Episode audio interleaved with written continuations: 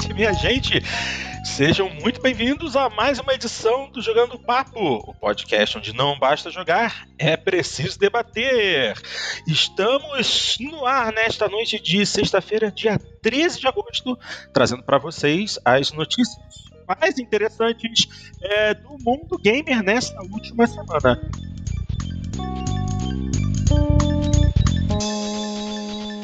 Bom, vou ser bastante sincero com vocês.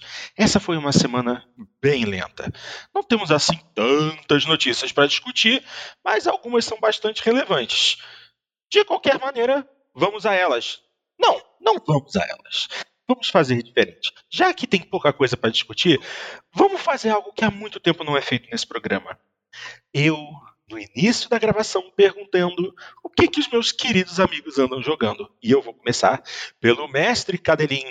E aí, Cadelin, tudo bem com você? O que, que você anda jogando? Boa noite a todos, bom dia, boa tarde quem nos ouve depois. É, Porto, eu até para acompanhar a semana, eu, eu, joguei pouco essa semana, sabe? É, mas eu posso destacar aqui, não, não, os jogos que eu estou sempre jogando, né? Como Civilization, que eu sempre volto, Rocket League, que eu sempre volto, mas as novidades. Uma das novidades que o jogo em si não é novidade, mas eu aproveitei uma promoção recente. Bom. É um joguinho que se chama Emily is Away. É, então, o Emily is Away ele coloca você no papel de, uma, de um personagem que está chegando no Facebook é, oriundo de outra, outra rede social que estava morrendo, isso em 2008, né? Então, é, eles não chegam a dizer qual é a outra rede social, né? não deixa claro se é Snapchat, se é, se é Orkut, o que, que é, mas enfim, você está chegando nessa, né, nessa, como uma adolescente, na verdade, ou um jovem adulto nessa plataforma, e, e, aí, basicamente, o jogo conta a sua história através do perfil do, do, do Facebook, né? Que no jogo se chama Facebook. Aí, aí basicamente, assim, você está conversando com os personagens e você vai conhecendo daí os personagens, entre eles a própria Emily aí, do, do título Emily's Away, e, e aí você toma determinadas decisões, né? Então, se pegar, por exemplo, o primeiro capítulo inteiro do jogo é você decidindo se você vai para a festa da Emily ou se você vai para a festa da, da rival dela, porque as duas que eram amigas estão brigadas, e aí você vai construindo a história do jogo dessa forma, né? Então você vai vai jogando, vai tomando as decisões e ele vai contando a história através do perfil. E aí o, ele vai atualizando, né? Então, se você, ah, você vai na festa de uma delas, aí mostra lá as fotos, aspas, né, da, da, da festa, é tudo desenho em silhueta só. Mas mostra lá vocês na festinha e tal, o pessoal colocando post na tua wall lá, né? Antiga wall, né, que foi substituída pela, pela timeline, né? O teu mural foi substituído pelo timeline. E, e, e, a história é contada por esse, por esse viés. Eu, eu achei interessante a proposta, sabe? E o, e o jogo é muito bem recebido no, no Steam. Se você chegar lá no Steam, você vai ver que é, é, é, é overwhelmingly positive as, as avaliações, né? Extraordinariamente positivas. É, é, é uma é uma produção de um único produtor, de um único desenvolvedor, que é o Kyle Seeley. Então, isso torna ainda mais saboroso, né? Pelo fato de ser assim independente no sentido quase que é, literal da expressão, né? O cara ali sozinho realmente se virando. É, eu peguei também um, jogo de estratégia que é o Imperium's Greek Wars, que é um jogo de estratégia é, ba baseado, como o próprio nome diz, não é, nas nações gregas do, do, período clássico. Então você escolhe uma das, das nações ali, ou um dos povos, conforme for o caso, e basicamente você participa das guerras como aquele povo, né? Então é, como eu gosto muito de, do período da antiguidade, gosto muito da civilização grega, né? Gosto muito da desde o período micênico lá em 1500, 1000 antes de Cristo, até o período clássico, até as invasões romanas. Então, para mim, é um tema bem, bem interessante. E, e, seguindo a recomendação também, Porto, de um, de um dos nossos companheiros lá no, no do, do, nosso WhatsApp lá interno do, do Jogando Papo, é, eu peguei lá o, o, o, joguinho do torneio de queimada. Ah, do... tá Isso. Isso, eu achei, eu achei bem legal o Dodgeball Academia, sabe? Eu achei, achei divertidinho. Ele é, ele é simples, é, o, mas o, os diálogos são engraçadinhos, sabe? Você pega ali os diálogos em português. Ah, eu achei esse jogo e... horroroso. Olha aí, ó, só, só para contrariar. Mas eu, eu achei Horrível divertidinho, eu achei legal. Esse jogo. Ah, é feio. é a proposta do gráfico dele, né? É. Mas ele me lembrava, Porto, eu não sei se você vai se recordar, eu, eu, eu, tinha um. Eu não lembro do título, infelizmente, mas lá na época, acho que do Nintendo, do Super Nintendo, nós tínhamos lá um jogo de futebol lá que os jogadores tinham um monte de poderes e, e ele tinha uma versão também de dodgeball, também de queimada, que era inclusive os mesmos personagens, os mesmos times, só que jogando uh, hand, é, é, dodgeball ao invés de jogando, do, jogando futebol. É que infeliz... me foge o nome, infelizmente. É, isso a gente pode é, tentar descobrir com o pai Google. Porque realmente, ih, rapaz, tem tanto jogo de, de dodgeball no Super Nintendo. É, né? é, eu pensei que fosse ser fácil de achar, mas não, não é não. O mais conhecido é, é o nome é simplesmente Super Dodgeball. é, eu, eu vou ter que pesquisar, porque eu não vou recordar aqui de cabeça o nome. Eu acho que é o Super Dodgeball. Agora que você mencionou, eu, eu acho que é esse. Ele tinha uma é, é, é, ele, ele foi lançado, eu acho que ele foi lançado com nomes diferentes em diferentes lugares. Eu acho que no, no, o original japonês se chama Neketsu High School. Uhum. E, e, se não me engano, aliás, não era nem pro Super NES, eu acho que é Nintendo 8 bits. Eu, eu vou dar uma pesquisada depois. Passa aí pro Dart que eu, depois eu trago as informações certinho. tá bom então. E você, Dart, o que você andou jogando nos últimos tempos? É, nos últimos tempos até que joguei bastante. Uh, eu eu comprei em promoção o Hitman 3 e terminei ele. Muito bom. É, as missões dele eu achei um pouquinho, um pouquinho mais difíceis do que as do 1 e do 2. Uhum. Mas, mas bem legais, eu gostei delas. Uh, eu joguei também. Joguei maneira de dizer, né? Eu tentei jogar o Flight Simulator, mas só apanhei. Ah, do Tati. uh, uh, eu experimentei esse Dodgeball Academia e detestei. O estilo gráfico dele eu detesto, achei horrível. Eu vou falar isso, eu vou falar isso com o, o Hugo, sabe? E ele vai fazer uma viagem até a tua casa para te encher de porrada. Porque ele gostou? Gostou, foi ele que indicou. Pô, ele que indicou, é. ele adorou o jogo. É. Ele, inclusive, ele, ele ligou para mim para falar: Ô Portinho, já jogou Dodgeball Academia? Muito... eu, eu, eu, não. Eu, só eu não achando, vou... eu achando porque o Hugo adora gráfico, eu achei que ele ia odiar também. Não, ele curtiu o jogo. O gráfico para ele não é o elemento mais importante. Ele curtiu a jogabilidade, ele curtiu a história. Ah, eu, a, jogabilidade eu não achei nada demais. Eu achei uh, aqueles diálogos idiotas, não, não gostei. Caraca, eu, eu, eu juro que assim que terminar essa nossa gravação, que o vídeo vai ser repostado, eu vou pegar esse tempo aqui e vou mandar pro Hugo para ele ouvir você falando isso. Só pra ficar com raiva de você. Outro jogo que eu joguei e terminei também, ah. eu, e esse eu gostei bastante, foi o Last Stop, que é o último jogo da, da Anapurna, né, que é a mesma que fez o Virginia. Ah, me esqueci desse. E achei bem legal. Eu, eu tinha gostado do Virginia já, né? Mas esse eu achei até melhor que o Virginia. Ele acompanha três personagens principais, né? Que, que a gente vai alternando, jogando um capítulo com cada um, né? Tem, é, são, acho que seis capítulos e a gente joga seis capítulos de cada personagem. Hum, tá. E, e ele é um, é um misto de Walking Simulator com Adventure, né? E a história é bem interessante tal, apesar que no, no final cai um pouco, né? Mas, mas é legal. Entendi. Show e eu joguei um pouquinho. Ontem a gente jogou um pouquinho de Forza Horizon 4, né? Olha, sério, é. Tem, é, você, você já, já citou o primeiro, mas é, eu ia fazer a mesma coisa que o Cadelinho. Eu ia evitar ficar repetindo jogos que eu sempre jogo, até porque Forza Horizon é, é obrigatório para mim. É, fazia todo. tempo que eu não jogava, daí. Uh, ontem um pessoal lá do, de um grupo que tem, do pessoal das antigas do PXB, queria jogar, daí, daí entrou, e daí tu, tu viu a gente lá e entrou também, ajudou a fazer umas coisas. Caso. É, foi por acaso. Eu, eu por acaso abri a minha é. lista de amigos, aí eu vi um monte de gente no Forza Horizon 4 e falei, que porra é essa? aí eu decidi dar uma de bicudo, de bicão e entrei. E aí a gente E eu um experimentei também. Uh, joguei bem pouco, mas joguei acho, umas duas missões lá do, do da demo, né? Demo beta, na verdade, do Back 4 Blood. Ah, e aí? Ah, é o Left 4 Dead 3, né? Mais bonito. É. é. é, exatamente igual, é, é, a mesma coisa. Entendi. Left 4 Dead. Mas é, é, legal, é, é um jogo divertido. É um jogo que eu jamais compraria, né? Mas como vai estar no Game Pass, eu pretendo jogar. é. Apesar que eu gostei bastante do, do, do, Left 4 Dead, mas, mas esse jogo eu não compraria. é porque ele tá caro, né? Se for para comprar, ele é caro. É. Eu não tenho saco para jogo de zumbi. Nunca tive. Me enche a paciência. É, Além é, já, me encheu, já me encheu o saco também, né? Uh, é, jogo de zumbi, pra me chamar atenção, tem que ser obra-prima tipo The Last of Us. uh, mas. Uh, mas o. Mas esse até é divertido assim para jogar em copo e tal. É, entendi. De graça. O... Ao contrário o... do State of Decay, que é um lixo, né? Não gosto.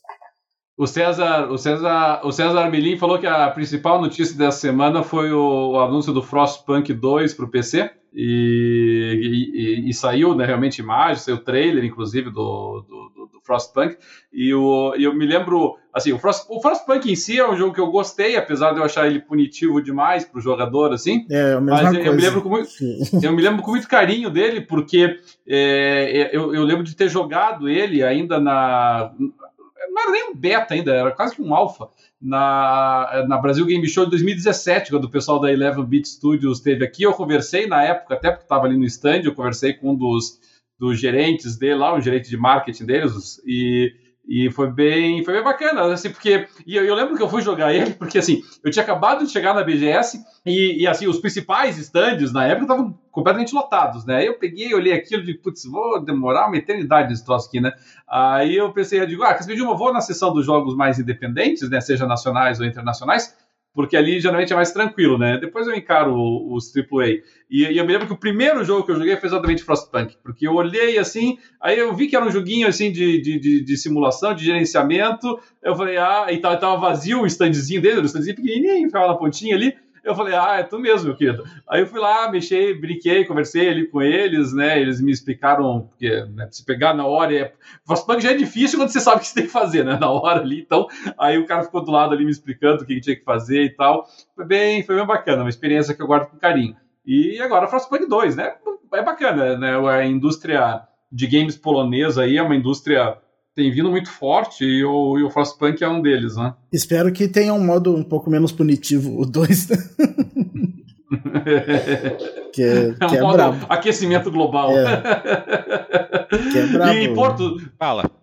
Não, só para não deixar sem resposta lá, tá? Eu pesquisei aqui e o, o jogo de futebol tinha até um nome muito fácil de lembrar. Se chamava Nintendo World Cup.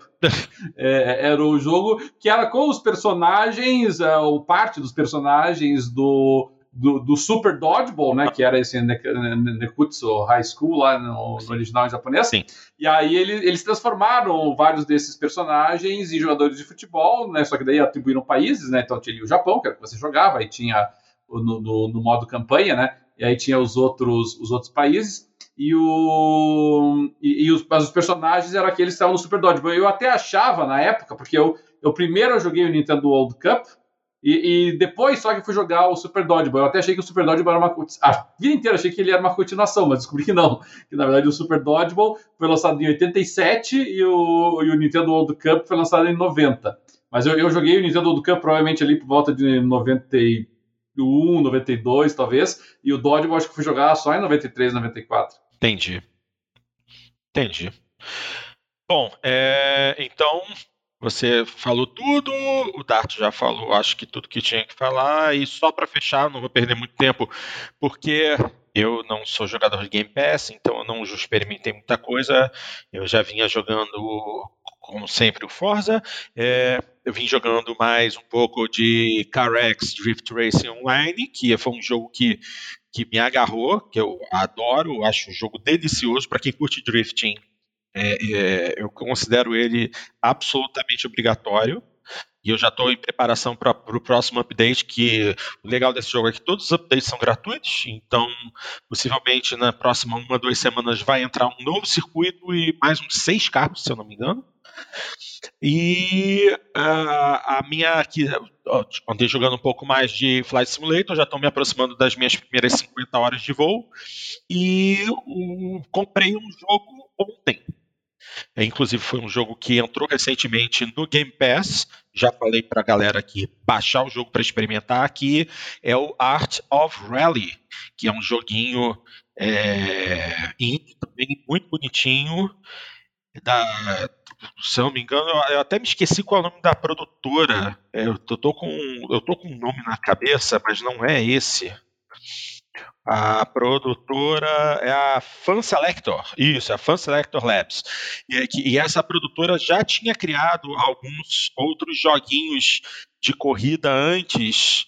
É, todos joguinhos muito simples. Agora, esse, esse Art of Rally, embora ele tenha um visual bastante simplista, low pixel, esse tipo de coisa, é, ele não deve ser encarado como um joguinho qualquer, não, porque por mais que o visual dele seja simples e cartunesco, a física de jogo é muito séria. Para quem curte rally de verdade e passar por cima do visual, vai encontrar um jogo com uma profundidade bastante interessante.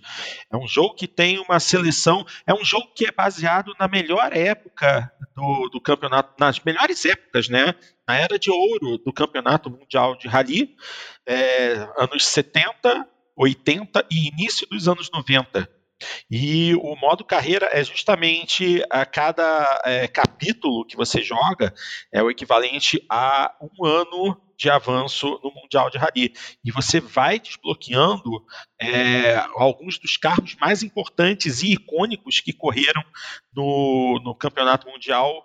Só que por se tratar de um jogo pequeno, de uma empresinha indie, os carros visualmente são facilmente reconhecíveis, mas os nomes não são os reais, porque eles não têm condição de pagar pela licença dos fabricantes. Mas, se você entrar no jogo, de cara você vai ver Lancia Stratos, Lancia Delta, Subaru Empresa, Mitsubishi Lancer Evolution, Audi 4, é, carros dos mais diversos fabricantes que participaram do, da, das etapas de rally desde os anos 70.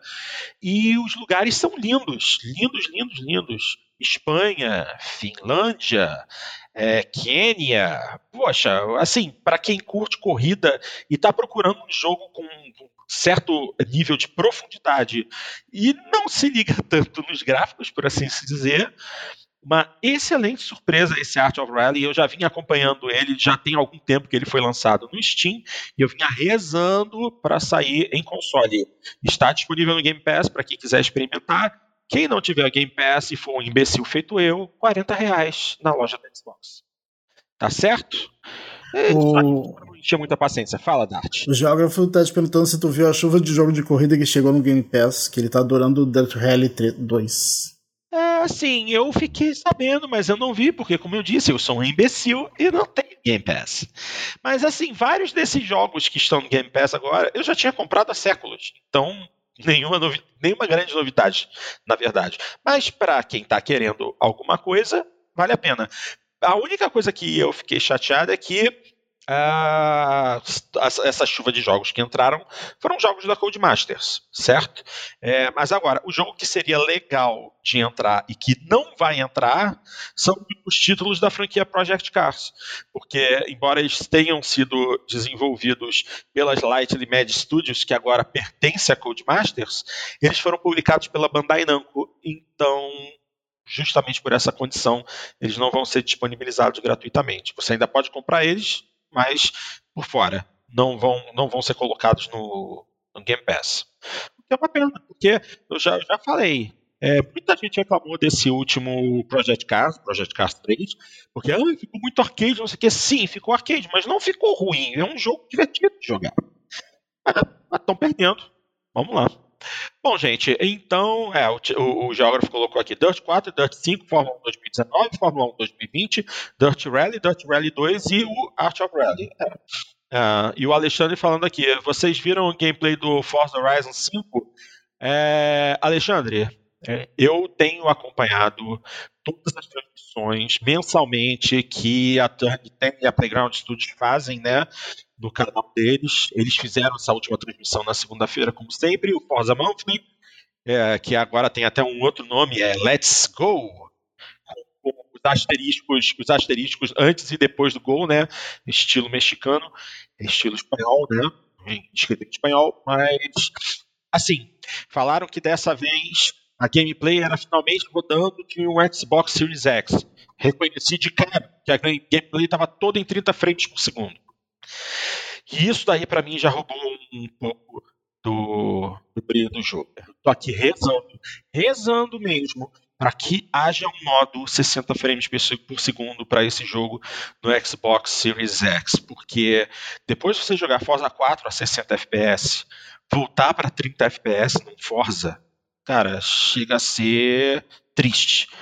Tomara que tenha um modo em que eles realmente matem um monte de detalhe, diminui a qualidade do, da sombra, diminui a filtragem, não sei o quê, mas qualquer coisa, mas pelo amor de Deus, me dá um Forza Horizon 5 e 60 FPS no Xbox Series X. Por favor, Playground Games, não me falhe nessa hora. É. Então, gente, vamos começar. Mas eles, mas eles já falaram que vai ter, né, esse modo. É, mas, mas é, mas então. Só que não mostraram ainda, né? É, exato, exato. E isso me chateou. É, que eu acho que eles querem mostrar o modo que os gráficos são mais bonitos, né? Por isso que eles estão mostrando só 30. É, cara, mas assim, depois que você, depois que você saboreia um pouquinho do jogo em 60 frames por segundo, eles chegar, é, é, eles quererem valorizar 30 frames por segundo, não, não, não não cabe. O, o Jogo tá quase fazendo uma vaquinha aqui para comprar um Game Pass pro Porto. Eu, eu tava pensando, o nesse instante sobre isso, sabe? Ah. Eu tava pensando se é, se é alguma, alguma forma assim de conseguir fazer uma vaquinha online. É, ou talvez o Porto vai preparar aí fazer um canal do OnlyFans, alguma coisa assim. as corridas, as corridas mais pornográficas do Horizon. Gente, eu, eu, assim, eu não quero assinar o. Eu não quero assinar o Game Pass. É simples assim. Porque para eu assinar o Game Pass, eu vou ter que assinar o Game Pass Ultimate para não perder o multiplayer. Entendeu? E assim, eu não tô afim de pagar 500 reais por ano por esse serviço. Não quero. Porque, assim, eu não sou o tipo da pessoa que vai fazer o uso pleno do Game Pass. A grande maioria dos jogos que está disponível nele não é do meu interesse. Então eu pago só a minha Live Gold para ir recebendo os meus joguinhos que eles vão dando todo mês, para eu ter o acesso ao multiplayer. E o jogo que eu quero jogar, eu não me incomodo de comprar. É simples assim. Entendeu? Então, não fiquem se esquentando com essa história de Game Pass comigo. Eu não quero assinar o Game Pass. Eu sei que não é a ideia mais é, inteligente deixar de assinar, mas não é do meu interesse. Não é do meu interesse, entendeu? Então, vou ficar do jeito que eu tô. Pra mim tá ótimo. A gente já tem bastante gente aqui na sala nesse momento com Game Pass, sabe? Eles podem falar à vontade.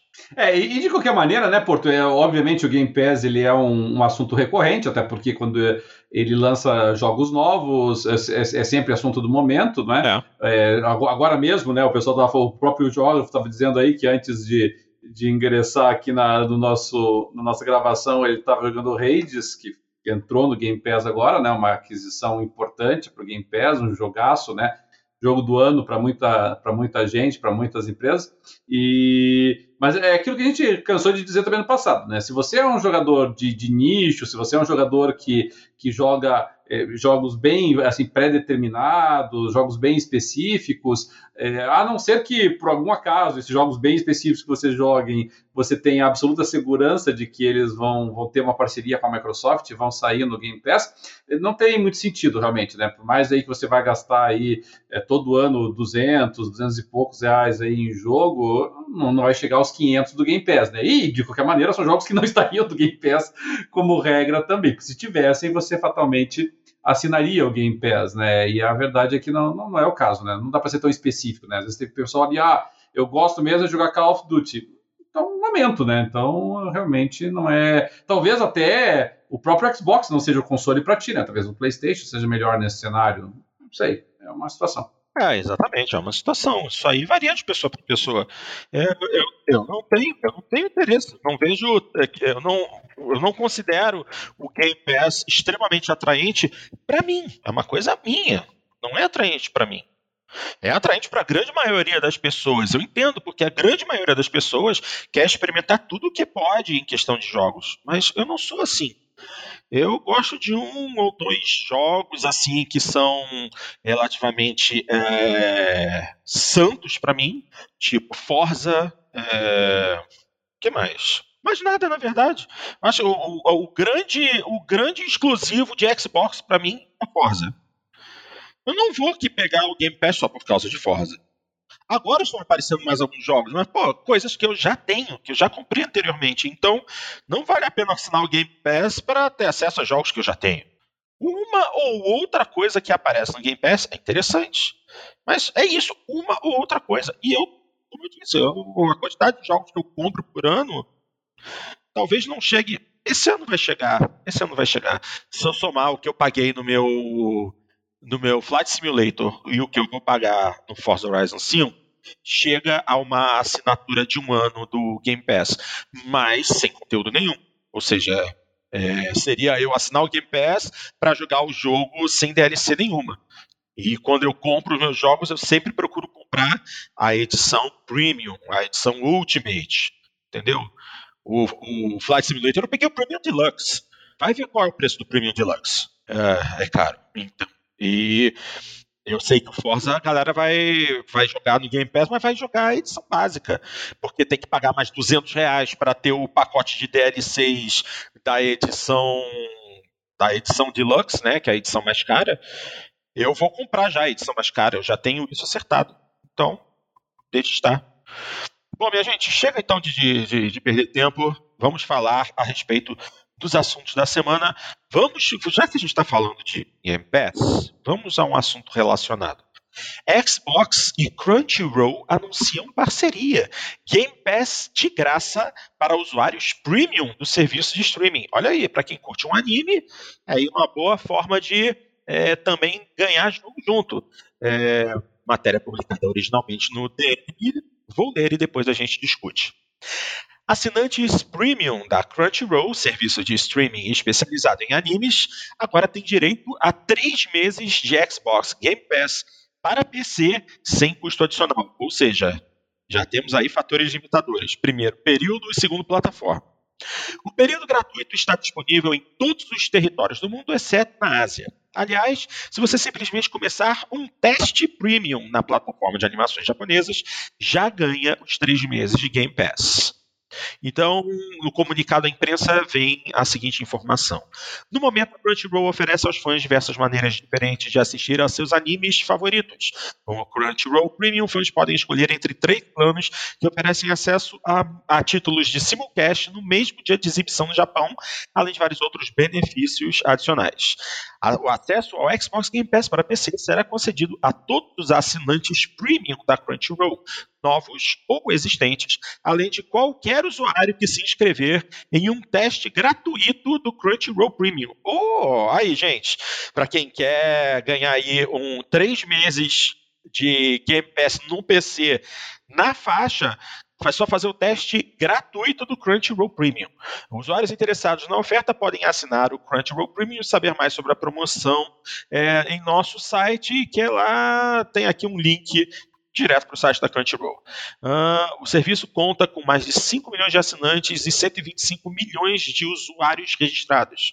Eu sou um deles, eu tenho registro no Crunchyroll, embora não pague pelo serviço.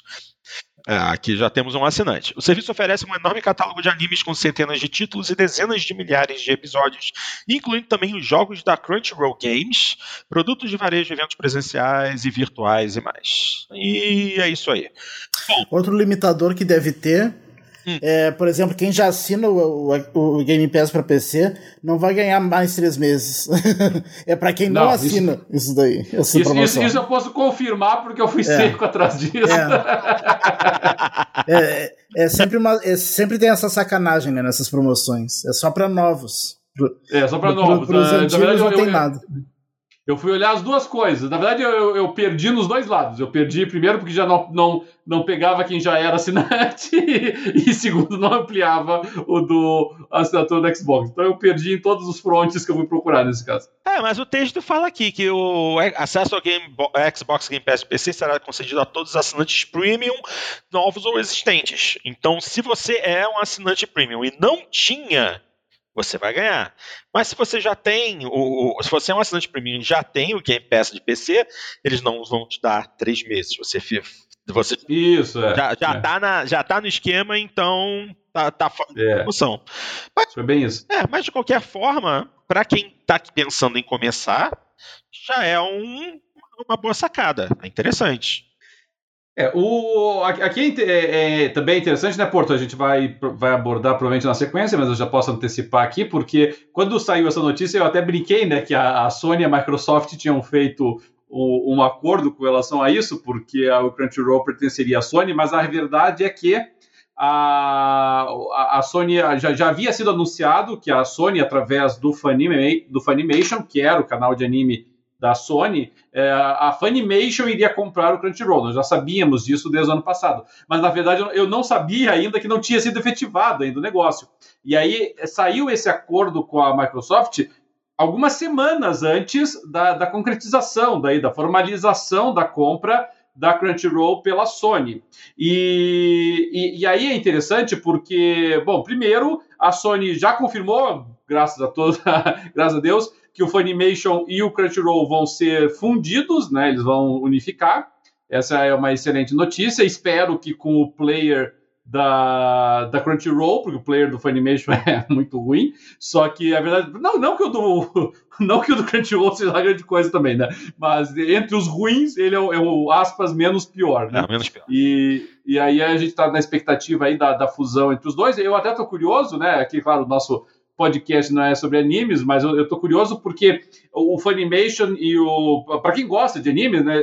Havia sempre uma discussão muito grande em cima do, do conteúdo disponível uh, em, na, na, língua original, em conteúdo dublado, uh, de, dublado em inglês, naturalmente, né, na maior parte das vezes, no Funimation, com relação ao Crunchyroll. E, e agora, nessa fusão, fica interessante de verificar assim, se, se eles vão unificar mesmo, né, e aí vão deixar disponível tanto na, na, língua original quanto na dublagem, ou se eles vão substituir um pelo outro, né? E aí sempre gera problema, né? Porque tem os defensores das versões dubladas, tem os defensores da, da versão original, o que é sempre problemático. Mas mais interessante, e aí trazendo a brasa para nossa sardinha aqui, Porto, é o fato de que há uma expectativa de que a assinatura do Crunchyroll Funimation, né, da, dessa fusão aí dos dois, acredito eu que a se a Sony não, não, for manter o nome, deve manter do Crunchyroll, acredito eu, é, há uma expectativa de que a, a, assinatura desse serviço vá ser incluída na PS Plus. Né? E aí, aí vai ficar interessante, né? A, a, se a gente tiver a assinatura do Crunchyroll embutido no na, na, na, PlayStation Plus, é, eu mesmo, que deixei de ser assinante do PlayStation Plus, volto a ser assinante do PlayStation Plus, porque economicamente vai ser mais vantajoso, por mais até que a assinatura possa ser um pouquinho mais cara do que eu pago hoje no Crunchyroll, que diga de passagem não é barato para um, um, canal de nicho, né, um canal limitado a esse tipo de conteúdo, é, eu, eu, acho que aí fica bem interessante. E eu não duvido que a Sony o faça, Porto, porque, como nós já noticiamos no nosso programa anterior, a, a PlayStation Plus tem perdido assinantes, uma, uma, quantidade razoável de perda, Sim. E, e, e, aí, aí talvez e eles precisam rever né, a, a forma da, da PSE Plus. O Thiago, o geógrafo está dizendo aqui que, pelo que ele ouviu dizer, vai ter uma versão da PS Plus, PS Plus Plus, que incluirá o Crunchyroll, o PS Plus, Mega, Ultra, Power, não sei o que, Capcom. E PS aí, Plus Ultimate. É, PS Plus Ultimate. Eu espero que não, Jógrafo. Eu espero que, que vá ser na assinatura básica. Eu acho que bot, criar um PS Plus é, Plus para botar o Crunchyroll vai ser uma má decisão econômica da Sony. Eu acho que ela não vai conseguir captar muito mais gente, muito mais assinantes com essa com, essa, com esse formato, né? Vai, vai pegar só o nichozinho de pessoas que já assinam hoje a PS Plus vão assin e assinam também Crunchyroll vão dizer, ah, beleza, eu estou assinando as duas, então vou escolher o PS Plus Ultimate, mas não aumenta a base de assinantes do, da PS Plus. Eu acho que a melhor escolha da Sony aqui seria botar o Crunchyroll dentro da assinatura, né? E, e aí, até de certa maneira, é, a, a Microsoft acaba tendo um cavalo de Troia, né? Porque o pessoal que estava com Game Pass experimentando o Crunchyroll, vai, vai, que gostou do negócio, né? Vai que curtiu o Crunchyroll, e aí acaba esse acordo com a Microsoft e ah, seguinte, ó, o Crunchyroll está disponível lá na assinatura do PS Plus. É, isso aí. Ok. Bom, gente, vamos seguir em frente então. é, vamos continuar falando de games. Uh, vamos falar de Hellblade. Porque essa semana saiu um update do Hellblade, né, pro, pro Xbox Series S e X com visuais melhorados, ray tracing, né? Mas essas melhorias realmente só estão saindo para o Xbox. O PlayStation 5 ficará a ver navios. A notícia é: Hellblade não vai receber melhorias no PS5. Matéria publicada no Manual dos Games. Vamos ler. Hellblade Senua Sacrifice recebeu nesta última quarta-feira uma atualização gratuita da última geração que adiciona ray tracing, taxas de quadros mais altas e aumento de resolução. No entanto, você não irá conseguir encontrar em seu PlayStation 5 porque ela é exclusiva para o Xbox Series por enquanto, com um patch específico para PC atualmente em desenvolvimento. Isso faz sentido visto que a Microsoft adquiriu a desenvolvedora Ninja Theory na E3 2018, mas ainda dói um pouco, já que o jogo está disponível no PlayStation 4 e outros títulos que agora estão sob o guarda-chuva da Microsoft foram aprimorados depois que o associado, o estúdio associado foi comprado. Doom Eternal e Elder Scrolls Online, por exemplo, receberam atualizações do tipo. Uma sessão de perguntas e respostas postada junto com este anúncio deixa as coisas muito claras. Abre aspas. Uma atualização para a versão de PC de Hellblade Senua Sacrifice está atualmente em desenvolvimento. Não há plano de trazer esta atualização para qualquer outra plataforma no momento. Isso também significa que a versão de Nintendo Switch perde a atualização, mas não é como se o dispositivo híbrido pudesse atingir as especificações exigidas de qualquer maneira. Portanto, a melhor versão para console de Hellblade Senua Sacrifice agora é encontrada no Xbox Series X. O jogo foi aprimorado para o PlayStation 4 Pro quando foi lançado em 2017, permitindo ajustar a resolução entre 1080p e 1440p, enquanto uma opção separada ativava 60 quadros por segundo. No Xbox Series X, essas especificações são aumentadas para 4K, 120 quadros por segundo opcionalmente e Ray Tracing também opcional em três modos selecionáveis diferentes. Bom, a partir do momento que a Ninja Theory caiu nas mãos da Microsoft, a Sony perdeu o direito de exigir qualquer coisa, né? Afinal de contas, já não era um jogo é, exclusivo, ele até começou como exclusivo, ele foi um exclusivo temporário no PlayStation e depois foi para Xbox. Ah, sim, é, foi lançado primeiro para PlayStation. Exatamente. Todo mundo falando, ah, exclusivo, bababá, o jogo é sensacional, áudio binaural, bababá, escaneamento do rosto, não sei o quê. Aí, assim, foram, foram seis meses ou um ano, foram seis meses só. Aí foi pro Xbox, Aí todo mundo reclamava que a versão para o Xbox normal, o jogo rodava para basicamente em 720p, a qualidade do jogo no Xbox One era horrível. Aí saiu o patch para o PS4 Pro e para o Xbox One X, em que o jogo ficou bacana, mas aí agora a situação se inverteu. A exclusividade da melhor versão de, de Hellblade para console agora é da Xbox, e não mais do PlayStation. Galerinha da Sony que engula a menor resolução e menor frame rate. Problema. É, uh, os três modos que tem é, é, o Performance, que é 120 FPS, que eu acho que ele roda a 1440p né, no, no Series X. Uh, tem o modo resolução, que ele é resolução dinâmica, mas a maior parte do tempo em 4K e o modo Enriched, que eles chamam, que, que roda, que daí tem é 4K, Ray Tracing e 30, 30 frames. É. É, porque, ah, inclusive, originalmente, é, ele em, em, qualquer versão, né, em qualquer, é, no lançamento, ele só rodava a 30 frames por segundo mesmo.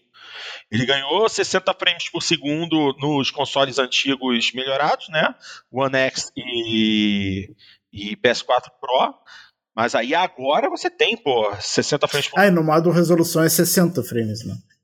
É, no modo resolução 4K, sem, sem ray tracing, 60, 60 frames. É. Pô, tá ótimo, tá excelente. Tem nem que ver. Quer dizer, é uma.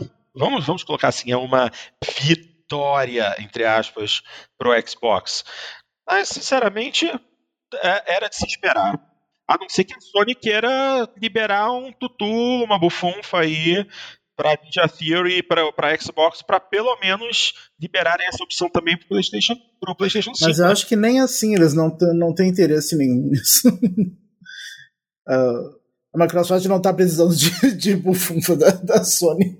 Não mesmo, não mesmo. E a Microsoft já tem o cheat do dinheiro infinito, né? Então nem tem que ver. Mas é isso. Cadeirinho tá quietinho. O que, que você achou dessa notícia, Cadeirinho? Desculpa, qual das notícias também? A, da... a respeito, a respeito de, de, versão melhorada de Hellblade só pro Xbox Series S e X.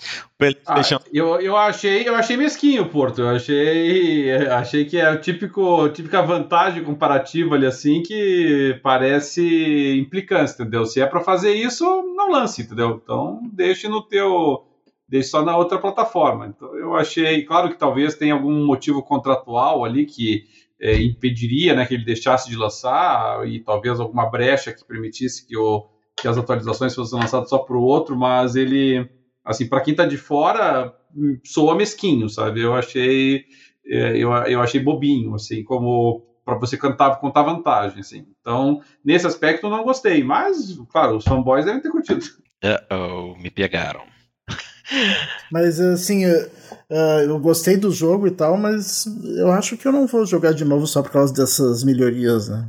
Ah, eu também não. É, então, tem essa. Não, assim, é, para quem já tem o jogo, se você já comprou ou se o jogo tá no, no, no Game Pass, eu acho que esse, esse, jogo tá no Game Pass? Tá. Pô, então, se você ainda não jogou Hellblade Senua Sacrifice, você é assinante do Game Pass e tem um Xbox Series S ou X, ah, imperdoável. Imperdível. Vai lá, baixa o jogo e você já vai jogar a versão melhorada, sem gastar um centavo a mais por isso. Entendeu? É, então, para quem ainda não jogou, vantagem total. Esse é o momento. É. E para quem não, não teve a oportunidade de jogar o jogo, eu recomendo fortemente que jogue com fones de ouvido. Aliás, não só eu, o próprio jogo vai recomendar isso logo no começo, na abertura dele, mas, mas é realmente uma experiência diferenciada você jogar ele com fone de ouvido. É, se você tiver um, um, bom som surround, se você tiver ali né, um bom home theater, uh, talvez você consiga reproduzir um pouquinho da experiência. Mas, mas é, é, melhor que fone de ouvido, sabe? Porque você tem que ouvir algumas coisas em um som um pouquinho mais alto, né? Para ouvir os sussurros e tudo mais. É, eu, aí... eu não joguei com fone de ouvido por preguiça de pegar o fone de ouvido, pra falar a verdade. Opa. Não é possível. Tem uma porra de um plug P3 no teu joystick. Caramba! É, eu não entendi também. Eu tô, eu tô pensando aqui se ele, se ele deixa o, o, o fone dele estocado lá no aeroporto Salgado Filho, tem que buscar lá. É que, é que, na, é que na época que eu joguei, uh, o fone que eu tinha, do, do, que, eu, que, eu, que eu jogava no Xbox, era aquele que é só de um lado o fone, que do outro lado é só o headset. Ah, não, ah, não. Deixa eu reformular então o que eu falei. É, jogue com fone de ouvido que mereça esse nome. É. É, você, é daí, daí eu tinha que ir no meu quarto procurar um fone de ouvido bom, então... Então, você presta atenção, olha bem pra minha cara. É, sabe esse COS Porta Pro que tá aí no teu ouvidinho? Você vai pegar Sim. o teu joystick do Xbox e vai jogar a versão melhorada de Hellblade. É, aí... mas é que, eu é que eu tava jogando na sala, deitado no sofá, daí eu tinha que me levantar, vir procurar aqui no meu desculpa, quarto. Desculpa, não... desculpa, desculpa, desculpa. Você percebe que é uma imersão, né? Porque tem tudo a ver jogar Hellblade jogado lá. Sabe, sabe o que é o mais interessante nessa história? Eu assisti um Let's Play de Hellblade, é, que, aquele, que aquele youtuber, né, o Jacksepticeye, fez, e eu fiz questão de de acompanhar o Let's Play com fone de ouvido por causa do áudio. E foi sensacional. Quer dizer, eu vi um Let's Play com o som foda, com a autoração de áudio binaural foda que Hellblade tem. E o Dart jogou a porra do jogo com som estéreo. Cacete! Caraca, pela Não, foi no home theater, foi no home theater. Ah, menos mal, ah. menos mal. Mas então você, sentar, então você, tem que sentar de frente para a TV certinho, com as distâncias corretas dos alto-falantes frontais, dos alto-falantes traseiros. Se você tiver uma caixa central traseira, tem que estar tá bem atrás da tua, da tua cabeça para você fazer o efeito bom. Eu sou um pé no saco com, com relação a som, com relação a áudio de jogo, cara. Eu sou um uhum. chato com isso. Uh, vamos lá, vamos lá, porque ainda temos mais coisas para discutir. E essa próxima aqui ainda é reflexo da situação que está ocorrendo na Activision Blizzard. E essa também é, é meio hum, pesada, por assim se dizer. Activision Blizzard demite três pessoas, incluindo o diretor de Diablo 4. O jogo que está em desenvolvimento, que ainda não saiu, né? Que está todo mundo esperando que, que é uma continuação de Diablo fodona, não sei o quê. O diretor foi demitido. Vamos fazer a leitura desse material que foi publicado aqui pelo Voxel. O diretor de Diablo 4, Luiz Barriga, interessante o chefe de level design Jesse McCree e o designer de World of Warcraft Jonathan Lecraft foram demitidos pela Activision Blizzard nesta última quarta-feira, dia 11. A informação foi divulgada originalmente pelo site Kotaku, que publicou uma matéria dizendo que funcionários internos revelaram que os nomes dos profissionais não constam mais no diretório interno e nem no Slack da companhia. O motivo da dispensa do trio não foi revelado. Contudo, a decisão foi tomada no meio de um grande processo que a empresa está sofrendo devido a sérias acusações de assédio. Segundo, segundo Kotaku, Jesse McCree foi uma das pessoas que apareceu na chamada Suite Cosby, um quarto de hotel na BlizzCon 2013 que supostamente estava no nome de Alex Afrasiabi, diretor de World of Warcraft. De acordo com o processo, a suíte continha bebidas e era para onde alguns profissionais da Activision Blizzard tentavam levar algumas mulheres que trabalhavam na empresa. A Activision Blizzard ainda não se pronunciou sobre o assunto, seja confirmando ou negando a demissão dos três profissionais.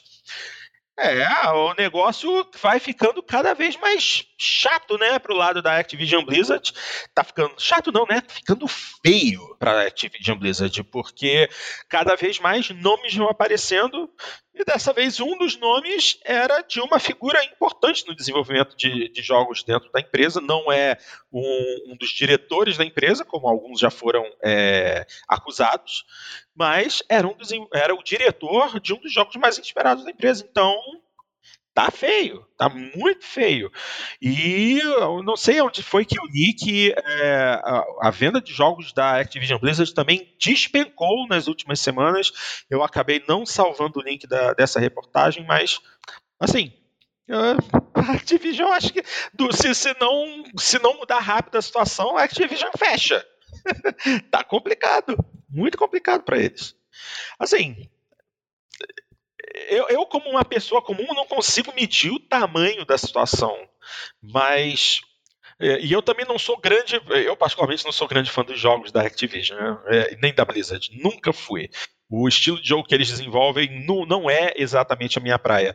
Mas para quem aprecia o material que eles produzem, é muito triste. Porque é, do jeito que as coisas estão, eles, eles vão perder muito dinheiro, é, eles vão perder muita gente da equipe de desenvolvimento que vai preferir sair para trabalhar em outro lugar, e a Activision vai deixar de ser a empresa que é hoje. E eu não sei, não sei dizer se é para melhor ou para pior. Eu acredito que na situação atual é para pior.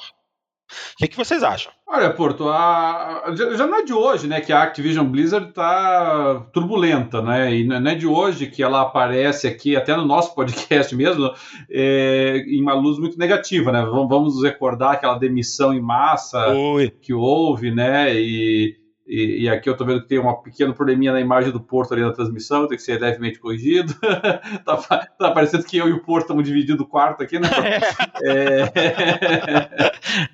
o, o, o, mas enfim, Porto, a, o problema é que realmente a, a, a, Blizzard, em particular, ela tem sido o epicentro de muitas notícias turbulentas para a Activision. E a Activision deve estar muito descontente com isso. Tanto é que uh, surgiram vários outros rumores daí na sequência, não é? teve a saída aí realmente do diretor do Diablo 4, teve de outros dois diretores. É, já há um indicativo forte de que a, a Blizzard deve deixar o seu quartel-general que ela ocupa lá em Santa Mônica. Ela é, não só ela, na verdade, a Treyarch, que ocupa um espaço do lado ali, deve deixar também. Então é possível que isso não tenha necessariamente relação com toda essa bagunça, né? Pode ser que seja um problema realmente do do imóvel em si, pós-pandemia, né? Mas é, a gente tem que lembrar que o pessoal da, da Blizzard tem trabalhado em home office em grande parte durante esse período, pela pelo cronograma da empresa, eles devem retornar à atividade presencial no início de setembro agora, então veja que clima que eles vão voltar.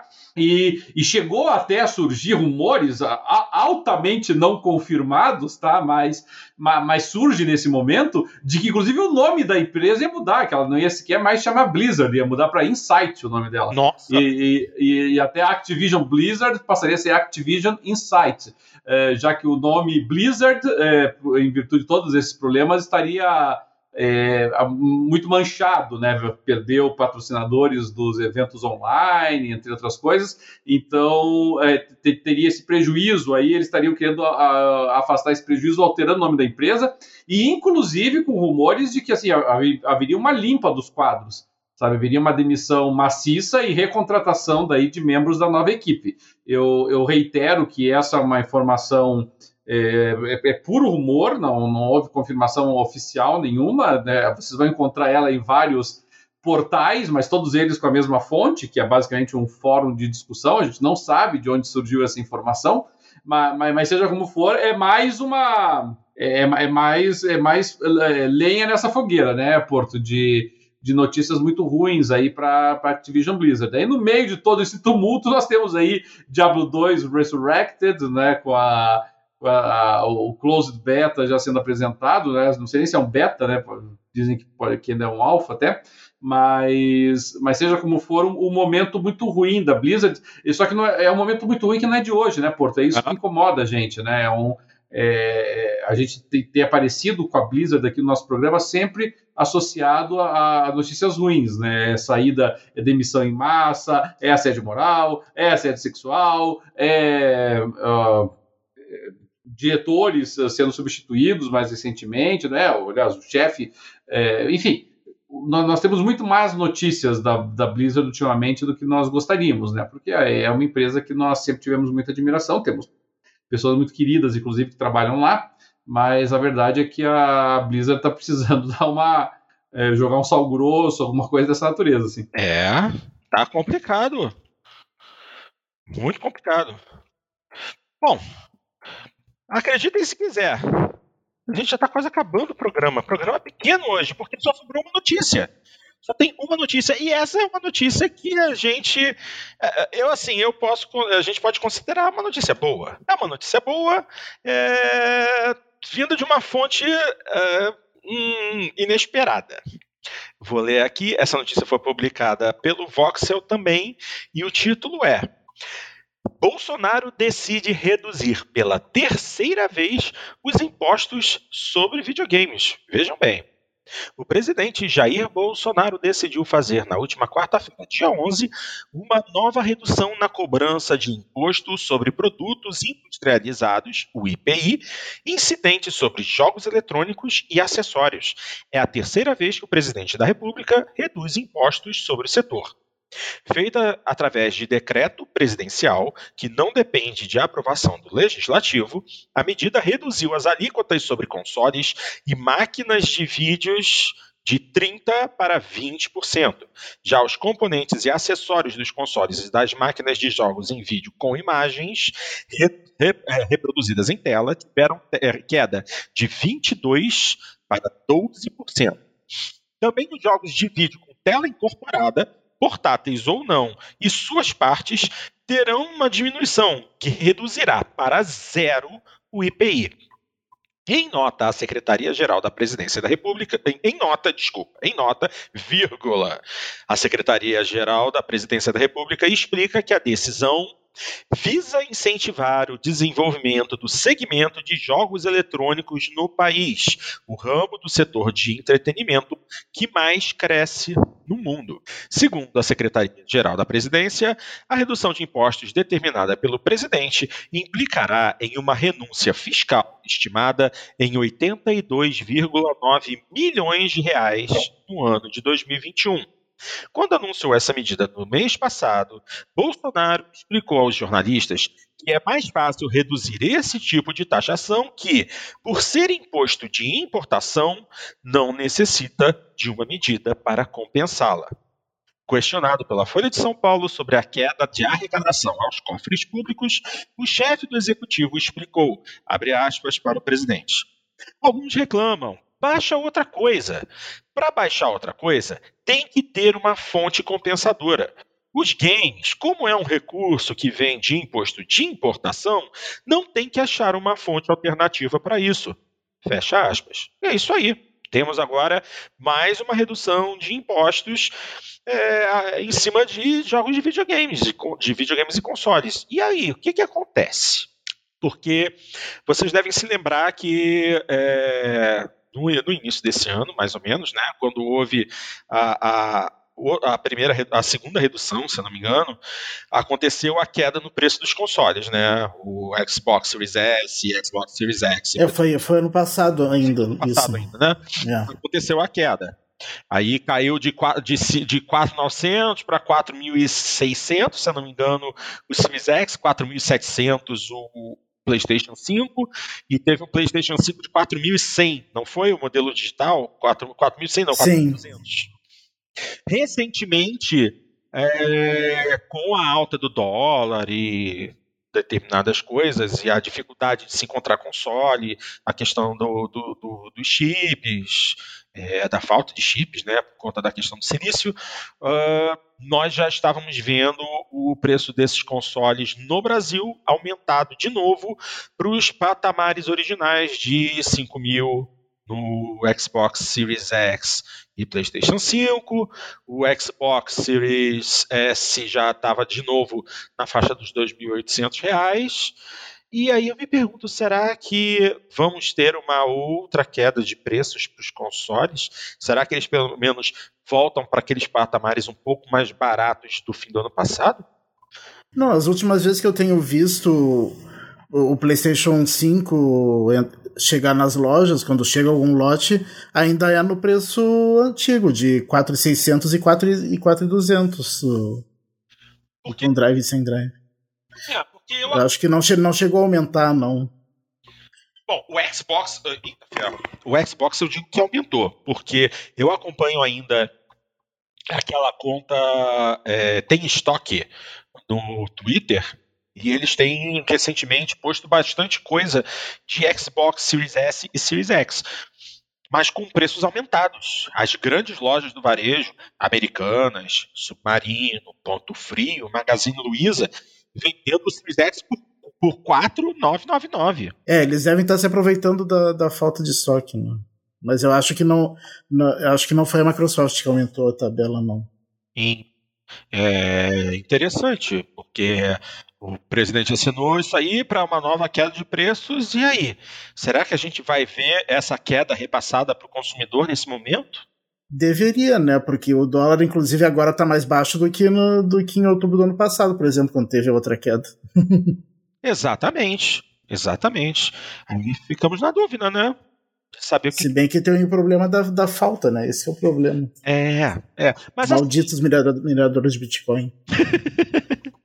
Mas eu, eu não Tenho vejo... raiva dessa raça. Eu também, eu também. Mas assim, é, eu não nem digo isso, Dart. Eu digo o seguinte: é, falta de estoque, é, pelo menos para nós aqui no Brasil, falta de estoque dos consoles não deveria de representar aumento de preço no console, entendeu?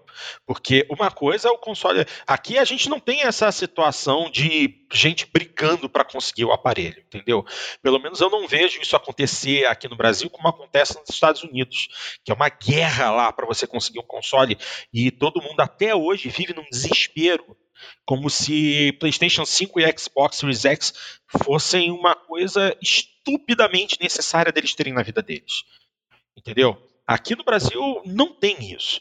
Nós temos estoques reduzidos, sim, porque o número de consoles que está chegando é pequeno, mas assim, não há como se aproveitar dessa situação de estoque baixo para querer aumentar o preço e aumentar a lucratividade. E agora temos mais. Mas, mas, mas, tem os vendedores que, quando chega nos estoques uh, por 4.500, 4.900, compram e revendem a 6 mil, né? e tem gente que compra. É, mas então, tem, tem otário para tudo nesse mundo, né, Dart? Infelizmente. É. Tem gente que compra porque quer, porque quer e não acha nas lojas, não, não tem paciência de ficar cuidando, chegar estoque e daí compra. É, exatamente.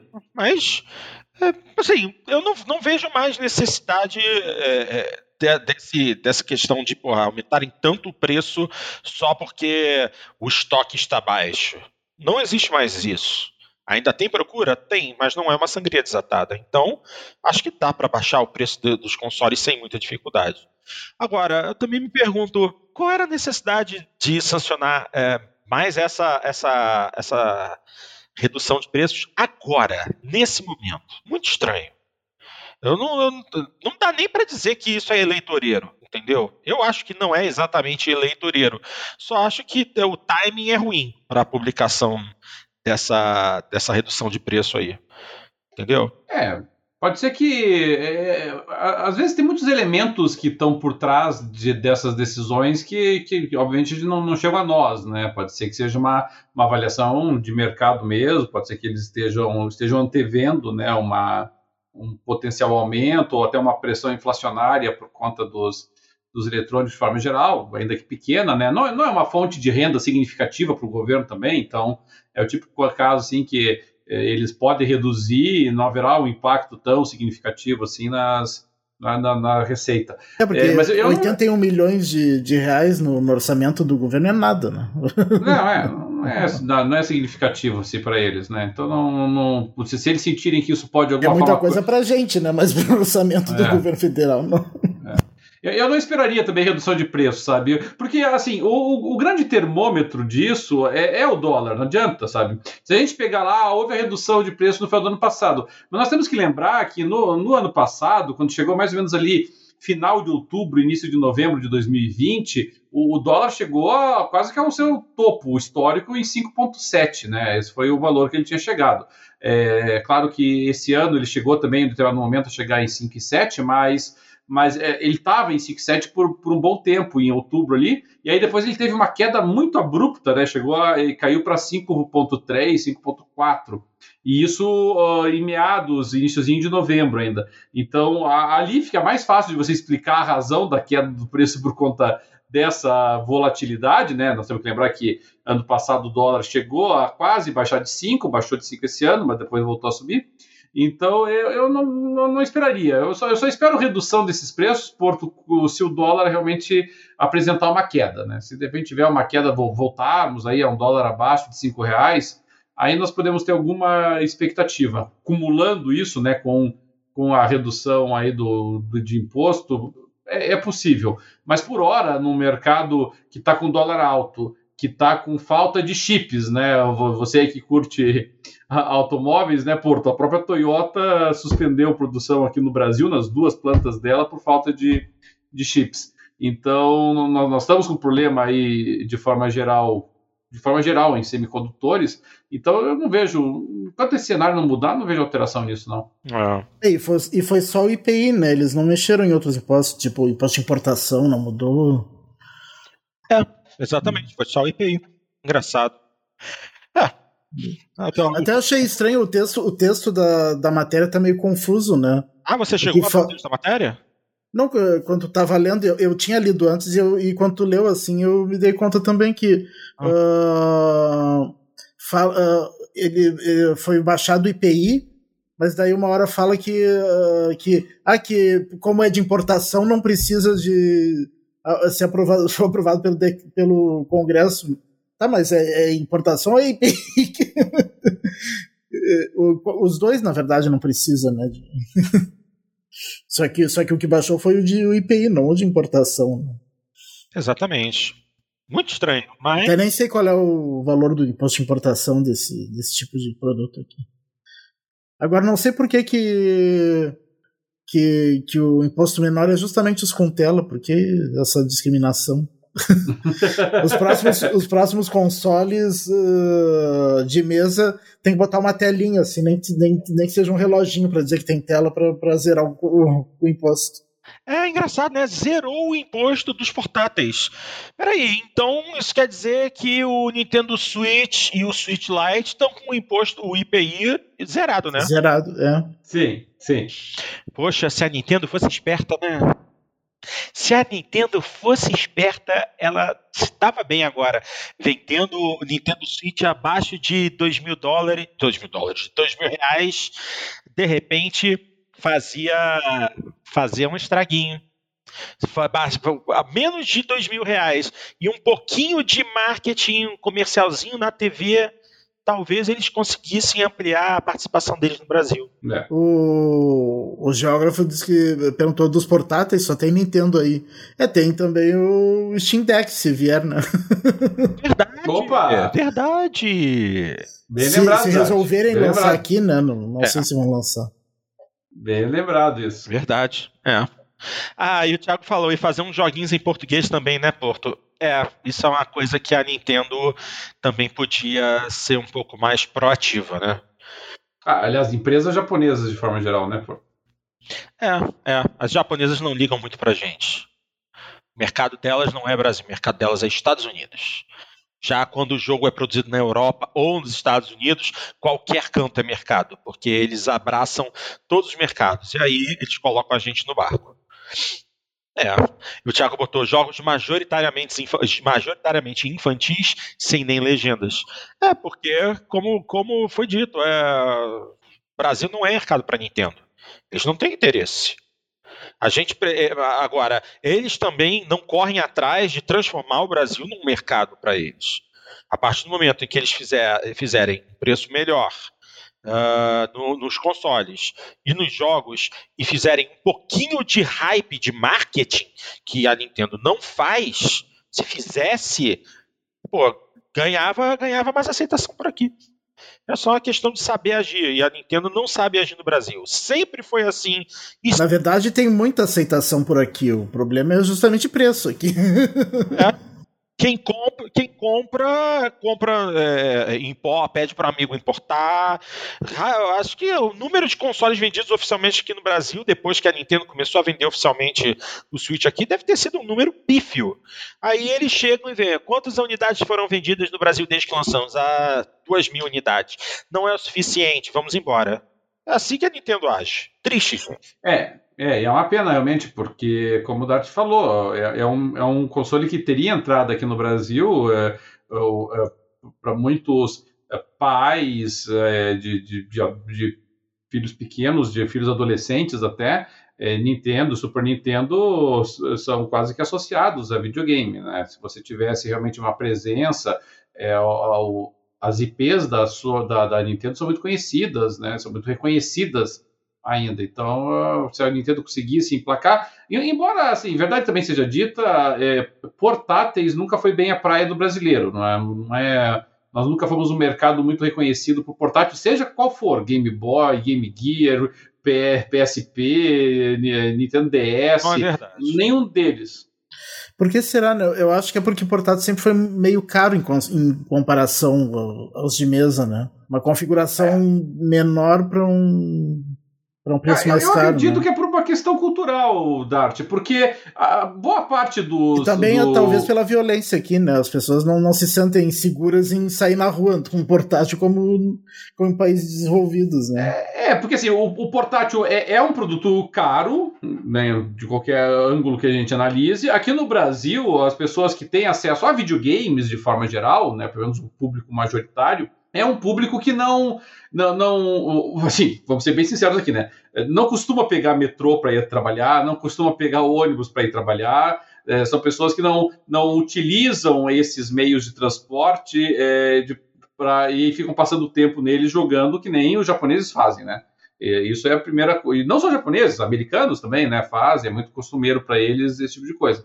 Aqui no Brasil nós temos esse perfil socioeconômico. Aí vai dizer, ah, não, mas tem muita gente que tem videogames que usa que, usa transporte público que passa uma hora, uma hora e meia, duas horas no transporte. É verdade. Mas daí nós vemos o segundo fator, que é o fator segurança. Então, e, e é um outro componente, né, que é o fato de que o Brasil é um mercado muito forte para telefonia celular. Então, o brasileiro gosta de celulares. Arrisco dizer que, ó, talvez goste mais de celulares até do que os japoneses. Então, o pessoal é, pensa em passar o tempo nessas horas no, no celular do que em, em portáteis. Eu nunca emplacou, eu realmente eu não, consigo me lembrar, assim, sabe, é, coleguinhas de turma, pessoal da faculdade levando consoles portáteis, é, é, entrar no ônibus, entrar no metrô e ver pessoas jogando portátil. Nossa, eu não, eu me não lembro, tenho eu essa me lembro cena. na época do colégio, quando tinha alguém com portátil, era, era a atração da turma, né? Era um ou dois que tinham. É. e levavam um Game Boy ou um Game Gear pra, pra sala de aula. Era um só.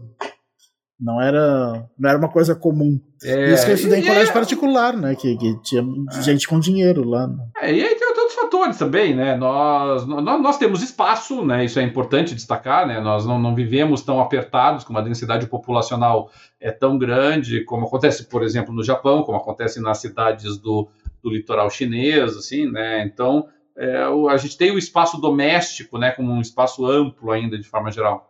É, minha gente, é isso. Eu, assim, eu, eu comprei o meu Nintendo 3DS porque eu vi um amigo, amigo esse, é, o Calandar, né, que é da, da nossa galera da live de muitos anos, ele é do Rio, eu fui à casa dele, ele me mostrou, eu fiquei apaixonado pelo 3DS e me meti a comprar, porque é, antes disso eu não tive portátil, nunca tive, ah, não, minto, eu tive PSP. Eu tive PSP, eu joguei PSP. Mas o 3DS me impressionou pela, pela tecnologia do 3D e eu acabei comprando. Fui no hype, comprei bastante jogo e tal. E assim, hoje eu jogo, mas, pô, nem perto do que eu já joguei, porque realmente é, eu sou um cara mais do console mesmo, jogar sentadinho no sofá e tal. Mas às vezes, quando eu, me, quando eu vou me afastar de casa, tipo, passar uma semana no Rio com os meus ou que eu vou viajar, o meu 3DS vai comigo porque de alguma forma, em algum momento, eu vou querer jogar um videogame e ter um portátilzinho do lado sempre ajuda. Até porque, como eu já disse várias vezes, eu não instalo jogo no meu celular. Celular é ferramenta, para mim, é ferramenta e não é dispositivo para diversão. Eu até instalo, mas não jogo. ou seja, uh, ou seja, eu não sou louco. Eu, eu não instalo Não, eu sei lá de vez, em, lá de vez em quando eu jogo, assim, é bem raro. Ah, o, o- geógrafo perguntou pra mim se, ah, se eu quero dizer que aquele Brick Games não tinha na minha infância. Que- Aqueles que a gente comprava no Paraguai ou no Camelô. Aquele lá, sim, tudo, um monte de gente tinha. Mas aquilo lá no portátil de verdade, né? Eu falo de portátil da Nintendo, do- da Sega. falou de brick game, cara, na minha residência, quando todo mundo estava tá, todo mundo estava em casa, eu, minha- meu pai, minha mãe, meus irmãos, sabe quem é que tinha e jogava brick game? Meu pai. Meu pai gostava Sim, a minha mãe jogava, minha mãe gostava daquilo, E mais do que jogava- eu. e, ela, e ele jogava Era Tetris que ela jogava É, praticamente. sim, não. O, o Brick Game do meu pai era aquele 3000 em 1, com 3 mil variações diferentes de Tetris. Não sei como isso é possível. Mas, cara, ele, ele, ele fazia questão de jogar com o som ligado. Alto pra cacete! Aquela porcaria é som de 1 bit, não é nem 8 bits, nem 16 bits, é 1 bit. E, e eu, eu não posso mentir, aquela porra me irritava eu, eu jogando no computador em casa e ele jogando aquela porcaria na sala e eu não podia pedir para ele parar. Porque ele tinha tanto direito de estar jogando aquilo quanto eu jogar meu jogo na minha caixa de som bomber. Mas, porra, a diferença era gritante. Quando eu ouvia a música orquestrada, eu tinha que aturar ele jogando e aquela porcaria. Pip, pá, pip, pá, pip. Qu- Quando, quando eu era criança, uma vez a, a minha mãe trouxe pra mim um, um uh, joguinho Ah. portátil assim, que era de um trenzinho que, que a, te- a tela Hum, uh, era to, uh, já vinha pré-desenhado assim o trilho do trem e tinha alguns buracos no trilho. Daí o trem ia passando tinha e tu tinha, tu tinha que fazer ele passar, tu- tu- tapar os buracos do trilho, daí tu apertava no botão, coisa assim. Tá, eu joguei por um tempo e daí, que coisa de criança, né? Depois, de- É, depois para de jogar. E quem ficou jogando anos aquilo foi a minha mãe. mas isso aí é o típico jogo, é o típico Game Watch da Nintendo. Aquele joguinho O, A, a tela era pintada. o, Daí, o, O, o, o André Luiz ele retratou a mensagem dele aqui, mas eu, mas eu vi a mensagem, ele retratou porque ele colocou o nome errado, né, André Luiz? Foi isso, né? Que o André Luiz vai implicar com, com, com, com o Dart aqui, vai dizer que o Dart jogava o Aqualang. Aqualang é a música do Jethro Tull, né, meu? É o Aquaplay que se tinha em mente, né? Pior é que eu acho que eu tive só um Aquaplate, a gente que teve um, um monte, né, de Aquaplay. Já, já levantei as mãos aqui porque eu sou culpado. Na minha residência nós tivemos quatro Aquaplays diferentes. Ah, eu tinha vários, tinha da argolinha, tinha do basquete. É, eu nunca fui muito do Aquaplay, eu, eu tive acho que um só. Foi relançado agora, Foi, Teve um relançamento recente do Aquaplay. Cara, mas eu joguei muito aquilo, era muito bom. Abrir a tampinha de borracha em cima, encher de água e passar o tempo. Não, e a, e a gente. É, o que eu tinha era um que era. botava uns peixinhos dentro de um cestinho lá. Um... Ah, não, também tem que você apertar, mas aquele era pequenininho. Esse de botar os peixinhos era um negocinho pequenininho que você apertava. O Aquaplay não, o Aquaplay é enorme. Não. Não, era um Aquaplay mesmo, era o era grande, grande. Era o Aquaplay. Cara, nem me lembro. Tem coisas da minha infância que eu não me lembro. Eu tinha Aquaplay de, de bastãozinho, qualquer coisa que flutuasse na água que você tá lançando. mas o, o Aquaplay do basquete, a gente tem que lembrar que a gente era cheater.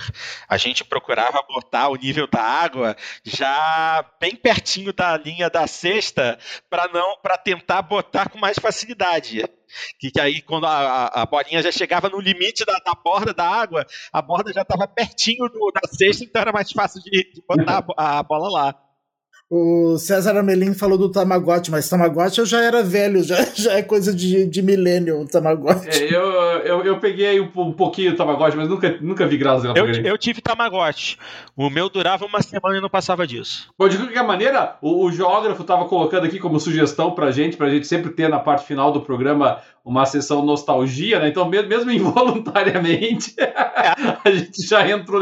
Não, não é tanto sobre videogame, né? Mas, mas pelo menos sobre alguma coisa. É, o Tamagotchi, eu me lembro que a, a febre dele foi quando eu já trabalhava, inclusive. Eu já... E, embora o, o Porto, o Porto mencionou. Eu achava interessante, mas não cheguei a ter. O Porto mencionou aqui o Tetris, né? E, e, é engraçado como quando eu ouço falar do Tetris, assim, eu, eu joguei vários Tetris na vida, mas, mas, não adianta, sabe? Fala em Tetris, eu, eu vou buscar lá para os meus 10 aninhos de idade o, o Tetris original, eu lembro até da musiquinha, as, as musiquinhas russas que tinha no jogo ali, assim, e o, o Kremlin do ladinho ali e tal, e você mexendo, é, é, a primeira coisa que vem na minha cabeça, assim, sabe? Foi um jogo é, que na época eu não controlava a quantidade de horas, né? Mas olha, se tivesse colocado a quantidade de horas, é, Tetris é uma das franquias que eu devo ter mais jogado, sabe? Engraçado, eu só, eu, eu só comecei a jogar Tetris mesmo quando o meu irmão mais velho chegou na, lá em casa, isso anos 90, com o primeiro Game Boy, não era nem Game Boy Color, era o Game Boy original, com uma carcaça amarela, era uma edição especial Pokémon que veio com é, o primeiro jogo do Pokémon, a edição Pikachu e Tetris. E foi a primeira vez que eu realmente sentei para jogar Tetris com seriedade. Porque eu cheguei a jogar Tetris no PC, mas não era o Tetris original, eram uns clones de Tetris. E assim, eu jogava sempre cinco minutos e parava. Mas depois. Aí teve um monte de clones. É, então, mas depois eh, teve os Brick Games. Meu pai teve um Brick Game desse, em que ele jogava o Tetris direto. Mas depois que o meu irmão apareceu com o Tetris original rodando na telinha do, do Game Boy original foi aquele momento em que eu comecei a me apaixonar por Tetris, mesmo, de sentar e, e me dedicar ao jogo. Aí agora, pô, eu tenho os Tetris do, do Xbox One e tal, que de vez em quando eu sento e pergunto. O, o Joga falou do Columns do, do Master System, esse era, era, era clone descarado, né, do Tetris, né?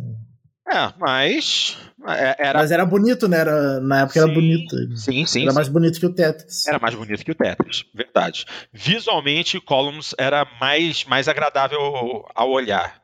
Inclusive porque você também tinha a opção de trocar né, a forma. Você não precisava ser simplesmente os, os quadradinhos para formar, você podia mudar. Tinha uns, tinha uns que eram bolinhas, triângulos e tal, que deixavam o jogo com um visual mais atrativo do que o Tetris por assim se dizer.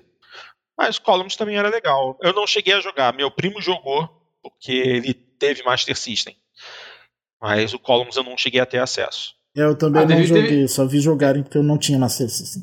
É, teve muitas variantes, né? Teve uma lá, é, tinha duas infernais que eu jogava direto, que era o, o Mental Blocks e o Blockout. Nossa, é... Blockout, joguei. É, o Blockout é que era, ele era em 3D, né? E jogava lá a imagem pro fundo, é, assim, né? E é, você ficava jogando lá. Era infernal era, difícil. Era difícil, era difícil. Mas, mas, mas assim, era bom que botava mesmo a cabeça para funcionar, né? Porque você ainda, além de você se lembrar da posição horizontal, você tinha que lembrar da posição vertical para saber se de repente a, é, um, um daqueles espaços que ficou, que você não conseguiu preencher na linha de baixo, se você conseguisse mudar o, a, a, direção, é, o eixo X e não o eixo Y, você conseguiria encaixar uma peça de pé dentro daquele espaço que que estava faltando e limpar uma linha. Era muito maneiro. Ah, e, e para complicar, Porto, quando o, o blockout, é, uma, uma das formas que o blockout tinha para você se orientar é, eram, é, eram as cores dos blocos. Ai. Só que o, pro, o problema é que quando eu fui jogar Blockout pela primeira vez, o meu, o, o meu monitor ainda era CGA. É exatamente o meu problema. E, então, era tudo verde. Não ajudava em nada. Cara, assim, eu joguei, eu joguei muito Blockout na porra da tela CGA verde e aí eu lembro que quando nós fizemos o nosso primeiro grande upgrade de PC, que saímos do XT direto para o 386 DX40 com uma tela VGA e eu vi Blockout pela primeira vez rodando em cores, eu falei assim: como é que Bem, bem, mais fácil. Eu parei e me perguntei como é que eu fazia para jogar essa merda antes. Como é que eu fazia isso? Cara, porque o jogo a cores era outra coisa, dava para fazer tudo, era fácil. É, bem Porra, na tela CGA a gente tinha que se tocar na gradação é, isso, isso. para saber quando era o, o, mais, mais, claro ou mais escuro para tentar acertar alguma coisa. Você tinha que olhar a linha de grade, era internal. É, a linha de grade era essencial. Ah, no colorido nem me esquentava com linha de grade, a cor já ajudava, já era, já era tudo. É. Pô, mas, pô, mas era muito bom. Muito, muito, muito bom. Lembrou de jogo bom, hein? Esse era é, é, é, essa é uma fase, sabe, Porto, em particular, assim, que é, são jogos assim, que marcaram muito para mim, assim, a minha infância e meu começo nos games, né? Então, é jogar Tetris, jogar Blockout, jogar Test Drive. Oh, já, falou, o, já falou que eu gosto. O original, né? O Test Drive original lá com a Lamborghini Contoste, com o Corvette e, e joga Grand Prix, né? Nossa. Que tinha o Grand Prix lá junto, tinha, que era tinha, um jogo tinha, o de moto, tinha o de moto também, produzido pela. É, o de moto eu não jogava, mas, mas tinha. Eu, achava legal também. É, é, é a fase do, do, do, do, do primeiro Civilization, é a fase do, do In Commander, que nós já mencionamos aqui é a, é a fase do, do, do Sin City, enfim, é uma época assim que, sabe, me bate a nostalgia realmente muito forte, né? Porque eu, eu me recordo jogando, me recordo dos meus monitores, me recordo até de onde eu estava jogando. Olha, é. lembra do Stunts, que era da mesma desenvolvedora do, do, do primeiro Test Drive. O Test Drive era produzido, foi, foi publicado pela Accolade, Test Drive, foi o primeiro Sim. e tal. Sim. Só que aí a equipe que desenvolveu o test drive largou a Accolade, foi para Brother Band e criou o Stunts, que era aquele que a jogabilidade era a mesma, mas você tinha o criador de pistas, que era sensacional. Que você podia colocar os seus próprios obstáculos para atravessar, looping, sacar rolha, curva em S, não sei o que, que também era excelente. Aí, inclusive, eu estava lembrando que a desenvolvedora do primeiro test drive, do Fórmula 1, desses instantes, era uma empresa chamada Distinctive Software, DSI.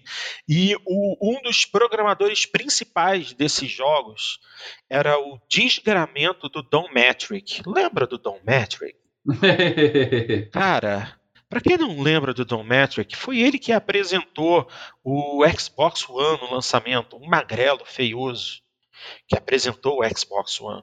Ele, é, ele se, acabou se tornando executivo da Microsoft.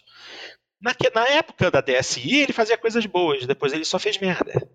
Você, você sabe, Porto, você estava falando do test drive, você sabe qual é o tamanho do test drive? Eu estava pesquisando aqui.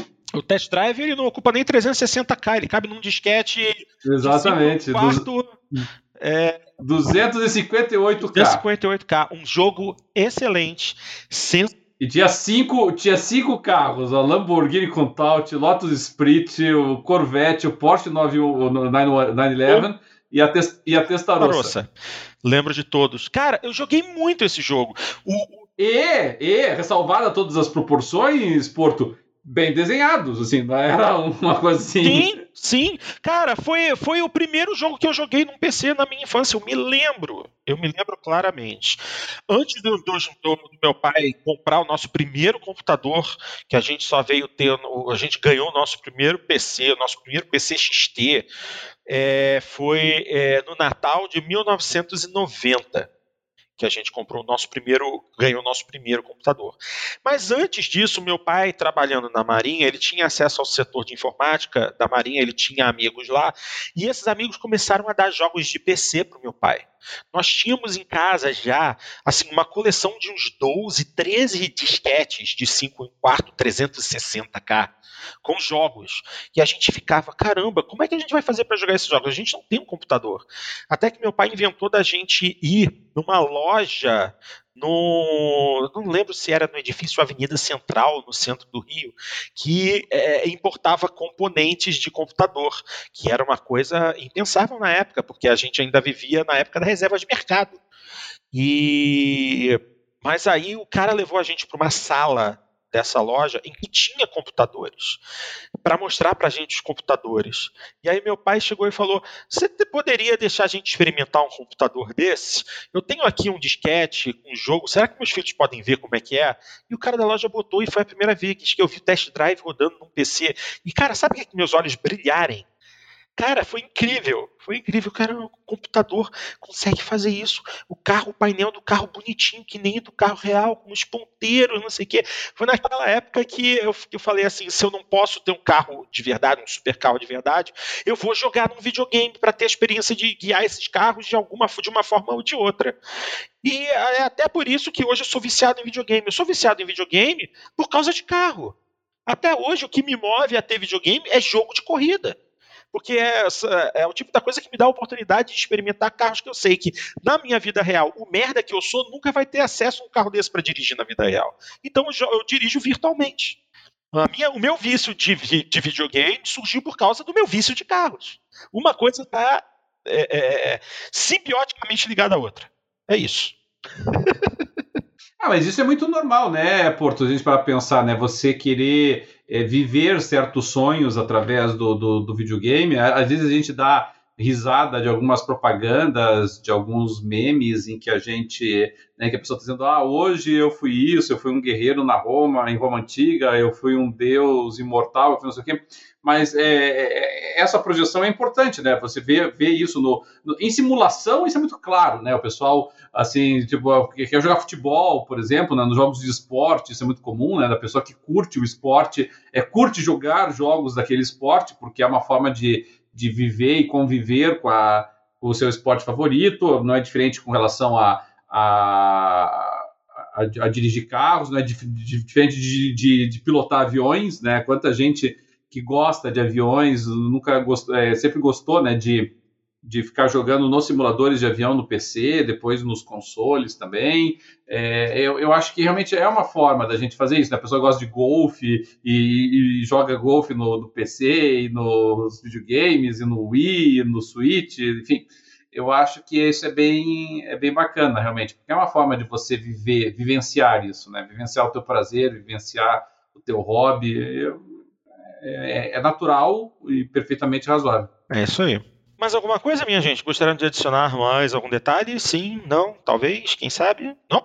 É, uma coisa só que ali o, o, o, o geógrafo apontou aqui no final, só para encerrar, Porto, né? Que é, é, essa sensação de maravilhamento com o que nós vemos, né? Eu, eu não sei se se nós hoje em dia estamos mais anestesiados com relação a esse tipo de coisa, né? É, é porque para nós é fácil, né? A gente não não, não, não, não se impressiona tanto porque a gente viu o crescimento e a evolução.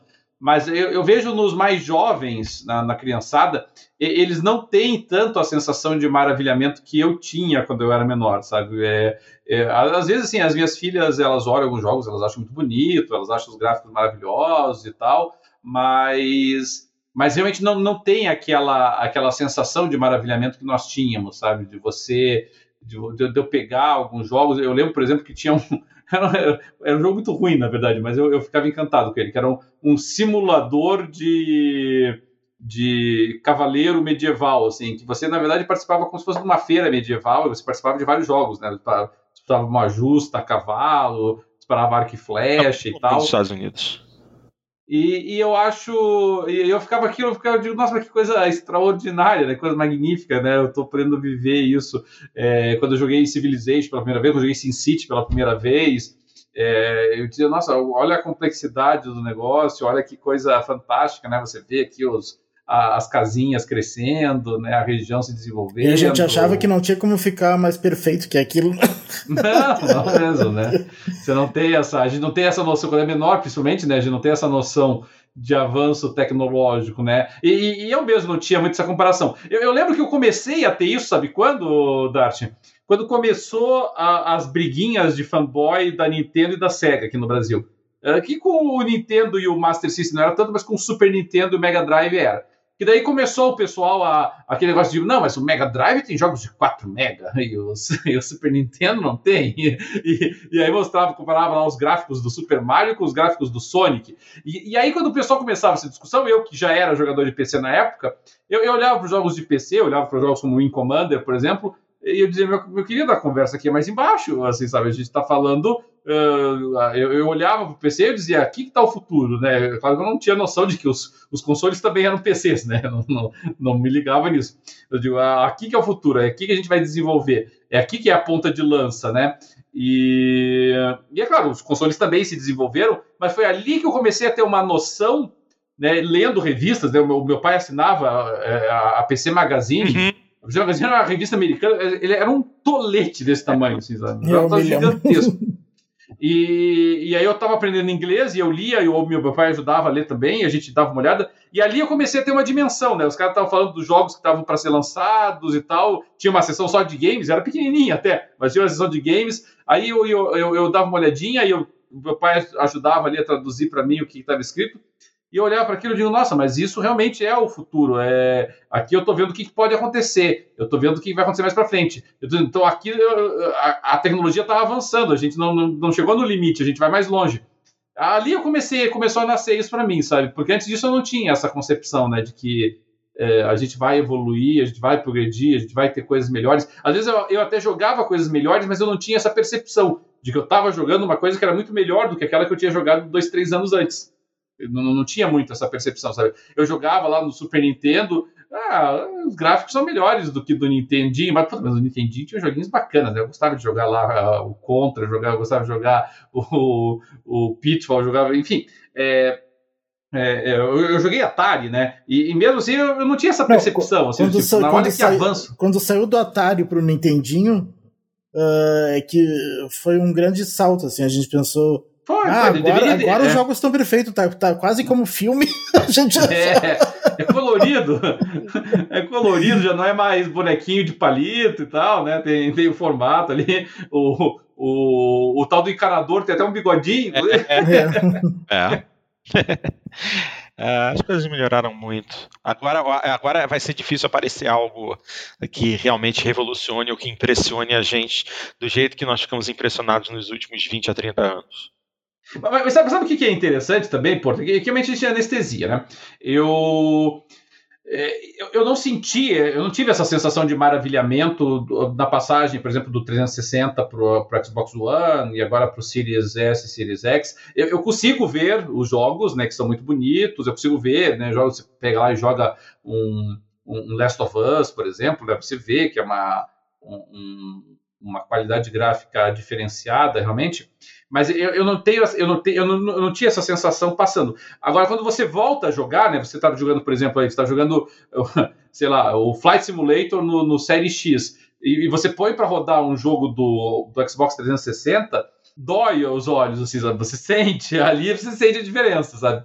Mas, mas na transição, assim, eu não sentia, sabe? Vinha meio que natural. É curioso isso. Eu me lembro que, assim, pelo menos na época, no, nos consoles, eu tive, eu senti um salto muito grande do Dreamcast para o PlayStation 2 assim, mais para frente.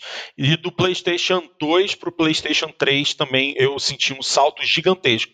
Do PlayStation 3 em diante. É, esse salto foi o último que foi bem grande. É, Dali pra frente, do Play 2 pro Play 3. É. Dali para frente foram, só, foram apenas incrementais, não foram grandes avanços, foram hum. apenas avanços incrementais. Mas hoje, se você comparar o que gente... é, é, que do, é que do Play 2 pro Play 3 é que do Play 2 pro Play 3 saímos da, da, defini da baixa definição para alta definição, né? É, esse é um componente forte, né? Porque você põe jogos do, do Xbox 360 ou do, ou do PlayStation 3 ou até do PlayStation 2 para rodar nos nossos televisores hoje, né, 4K de 60 polegadas, é, é, fica muito estourado realmente, né? Fica uma coisa muito feia para você assistir. É, é, diferente, por exemplo, quando você joga no, no PC, né? Às vezes você está ali no monitor de, de 24, 27 polegadas, 1080 ou até 2K que seja, é, e aí você põe para rodar uns jogos bem antigos, é, você sente, mas não é. Não, não, não, não causa tanto tanto impacto, assim, sabe, a diferença visual, assim, agora no, no na, nas grandes monitores, nas grandes televisões, eh, fica muito feio esses jogos mais antigos. Verdade. Eu lembro, eu lembro que, por exemplo, é, Gran Turismo 3 e Gran Turismo 4, eu jogava num televisor Philips de 21 polegadas, TV de tubo. E isso, claro. Para claro. mim aquilo era maravilhoso. Quando eu tive, quando eu comprei o meu Xbox 360, comprei bem antes do PlayStation 3, é, eu comp também com, acabei comprando o meu primeiro televisor LCD, uma, TV Samsung de 28 polegadas com resolução HD 720p para ligar o meu meu Xbox 360 e eu comprei essa TV inclusive é, aliás essa TV, a resolução dessa TV não era nem 720p ela era 1366 o 768. 768. É a mesma que eu tinha. É, é, na verdade, isso é uma resolução de PC, não é uma resolução de TV. Mas era um televisor que tinha um display um 366 por essa resolução que você falou, que eu sempre esqueço a segunda. É... Inclusive o Xbox 360 tu podia escolher essa resolução, né? Mas, não, mas então, é, mas você só podia escolher essa resolução se estivesse conectado por um monitor VGA. Se vocês tiverem... É, com, com aquele, aquele cabo VGA, né, que tinha é, pro, pro 360. Você, é, isso aí, se você usava um, um cabo vídeo componente, era 720p. Você tinha as três cores, né, no vídeo componente e mais os, os dois de áudio. Os... Ah, mas eu nunca usei. Eu nunca usei. Eu cheguei a usar, assim, por um mês. Porque depois que eu descobri que a resolução real da minha TV era um 366 por 768, eu falei assim, porra, por que, que eu tô jogando 1280 por 720 se eu posso extrair mais resolução do Xbox. Aí eu fui atrás, comprei o cabo VGA original do Xbox, botei na minha TV e, pô, era, era notável a diferença entre 720 e 768. Tinha um pouquinho mais de definição, sim. Não era simplesmente um sinal 720 esticadinho, não ficava mais bonito. Só que aí, só para concluir isso, é, aí o que, que aconteceu? Eu troquei o televisor, né? O meu televisor de tubo foi embora, eu botei esse Samsung e eu ainda tinha o PlayStation 2. Eu queria continuar jogando o Gran Turismo 4, eu jogava na época. Cara, mas que decepção. Que decepção, porque é, eu, eu, ainda usava só o cabo vídeo composto, né? Que são o cabo branquinho e o cabo vermelhinho. E o, e o, e o amarelo, né? A ponta amarela para a imagem. Meu Deus do céu, que imagem horrorosa. Eu falei, cara, isso não é possível. O Gran Turismo não é feito assim. Eu jogava na TV de tubo, não era assim. Mas aí aconteceu um milagre, sabe? Um milagre. Eu me lembrei que Gran Turismo rodava em 1080i. Então eu consegui uma batalha para conseguir o cabo vídeo componente de PlayStation 2. E eu achei. Eu tenho o cabo vídeo componente de PlayStation 2. Esse cabo também é compatível com o meu PlayStation 3 Fat. Então, quando, quando eu comprei o PlayStation 3, eu tirei o cabo do PlayStation 2 e usei com o PlayStation 3, porque o PlayStation 3, não sei por que cargas d'água a Sony. Não, é, eu, eu, acho que eles nem mandaram com cabo HDMI. Eles não mandaram. O PlayStation 3 não veio com cabo HDMI. Veio com cabo vídeo composto. E eu comecei a usar o, o vídeo componente do PlayStation 2 no meu PlayStation 3. Mas, voltando, ainda no Play 2 eu botei esse cabo na minha, na minha Samsung Pô, eu não acreditei. O, o Gran Turismo 4 ficou lindo. Jogando em 1080i, que é na verdade um 720 interpolado lá, na minha, na minha TV HD, pô, o jogo ficou maravilhoso. Aí, aí sim eu falei, pô, o PlayStation 2 ainda dá um caldo se as desenvolvedoras quiserem. Porque a Polyphony Digital fez um jogo de alta definição no PlayStation 2. Por que, que outros não fizeram? Ah, é. A, a, minha, a minha primeira. Pode falar, pode falar.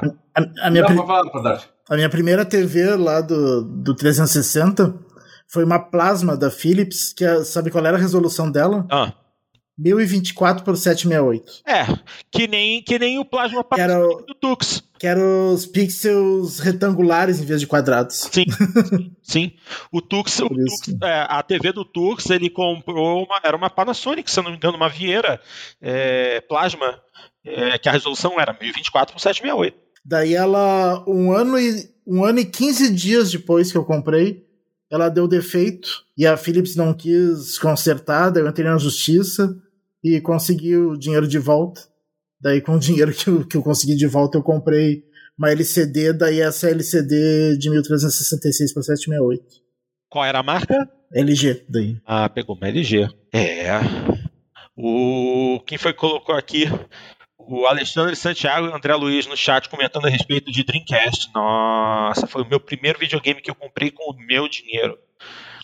Eu comprei porque a gente estava na, naquela. Quando eu comecei a ganhar meu salário, eu falei, vou comprar videogame. E a gente estava naquele período entre o PlayStation 1 e o PlayStation 2.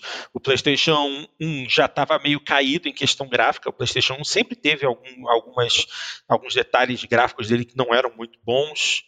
Mas. E o PlayStation 2 era comentado, mas ainda não, não era certo. Aí eu comprei o, o, Dreamcast e eu realmente fiquei impressionado. Eu cheguei a comprar a VGA Box dele. Os jogos do Dreamcast em VGA ficavam lindos também. Muito, muito lindos. E eles falaram aqui do Soul Calibur.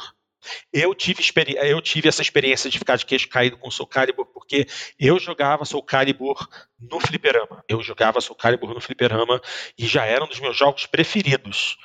E para depois saber que a melhor versão do Soul Calibur não era do fliperama e sim do Dreamcast, que o Dreamcast era muito mais poderoso do que o hardware do próprio fliperama da Namco. Pô, assustador. Esse foi um dos motivos também que eu comprei meu Dreamcast. A primeira coisa que eu fiz foi comprar uma cópia original do primeiro Soul Calibur para jogar. Maravilhoso demais. Também joguei muito Dead or Alive 2. Dead or Alive 2 direto. Joguei muito Sega GT. Daytona USA 2000. Nossa, coisa boa. Um dos problemas de começar a sessão nostalgia é que vai, né? Cara, pior que vai. A gente vai sair falando direto. Vamos fazer o seguinte: é, vamos encerrar o programa por aqui e a partir da semana que vem a gente também já começa a tentar puxar pelo menos um tópico é, de, de jogabilidade retrô para a gente trazer as nossas lembranças e interagir mais também com a galera do chat para ver o que, que, eles dizem a respeito. E vamos ver se, pô, para semana que vem a gente chama alguém aí do chat para participar conosco aqui, poxa. Galera, vocês sabem, eu já já vou fazer nosso encerramento com as informações que vocês precisam. Pô, aparece aí para gravar com a gente também, pô. Né? O César, o Bernardo já estiveram com a gente. Pô, a chance da galera aí quiser gravar conosco aqui, tá é, ao vivo aqui com a gente para discutir também, sempre vale. Então vamos fechar, vamos fechar o pacote por hoje, minha gente. Pode ser? Show de bola, então. Chegamos ao final de mais uma edição do Jogando Papo. E como sempre, agradecer a galerinha do chat que esteve conosco, participando e trazendo aí assuntos e tópicos para a gente discutir aqui também. No chat hoje nós tivemos o Senato Souza, o Tiago, que é o nosso grande geógrafo, o André Luiz, o Pré, o Bernardo Papst, o grande César Armelin, a Nina, que apareceu, deu oi e sumiu, o Alexandre Santiago, como sempre, e também o Júlio César, minha gente.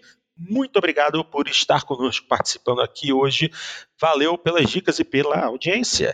E se você chegou ao nosso programa por aqui no YouTube e curte o nosso trabalho, dá uma curtida aí no vídeo, por favor, assina o canal e clica no sininho aqui embaixo do lado direito para você poder ser notificado assim que uma de nossas gravações estiver agendada para podermos acompanhar ao vivo ou assistir a gravação que é disponibilizada logo em seguida. O Dart sempre agenda a transmissão com antecedência. Então, se você está inscrito, vai receber a notificação bem antes da gente entrar no ar, certo? E não se esqueçam de compartilhar nosso material para que mais pessoas conheçam o nosso trabalho. Nós fazemos esse podcast sem nenhum ganho financeiro, apenas pela paixão que temos por essa indústria que tanto nos traz alegria.